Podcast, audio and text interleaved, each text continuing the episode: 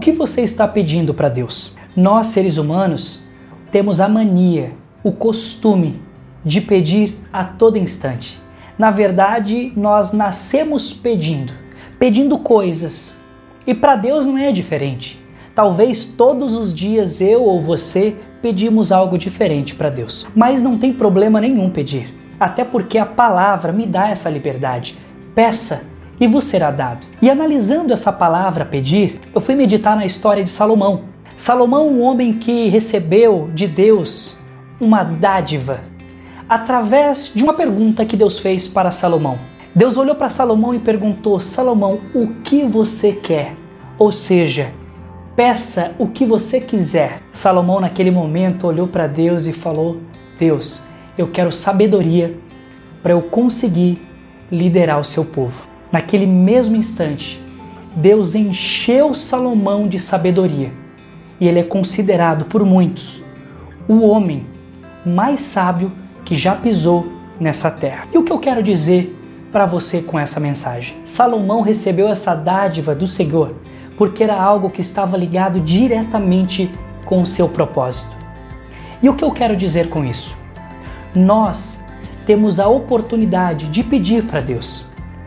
Só que, como não conhecemos o nosso propósito, nós ficamos pedindo coisas aleatórias. Nós gastamos a nossa vida pedindo coisas sem sentido, coisas que não vão agregar na transformação de espírito da nossa vida. E muitas vezes Deus responde os nossos pedidos, mas a gente não para de pedir, porque aquilo que nós conseguimos não era a resposta direta do nosso propósito. E o que eu quero dizer para você através dessa mensagem? Deus está esperando você pedir algo relacionado ao seu propósito. Na verdade, ele já tem algo preparado para você, prontamente para te entregar, só aguardando o momento de você pedir.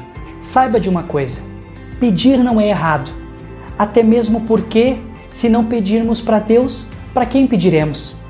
Mas na verdade precisamos entender como pedir, quando pedir e onde pedir. Isso tudo está relacionado diretamente com o que Deus tem para nós. Salomão pediu no momento certo e Salomão pediu o que era certo para o seu propósito. Saiba que você tem algo muito importante guardado diretamente no trono celestial. Esteja preparado para que quando Deus te perguntar, você saber exatamente o que pedir. Mensagem Paraquedas.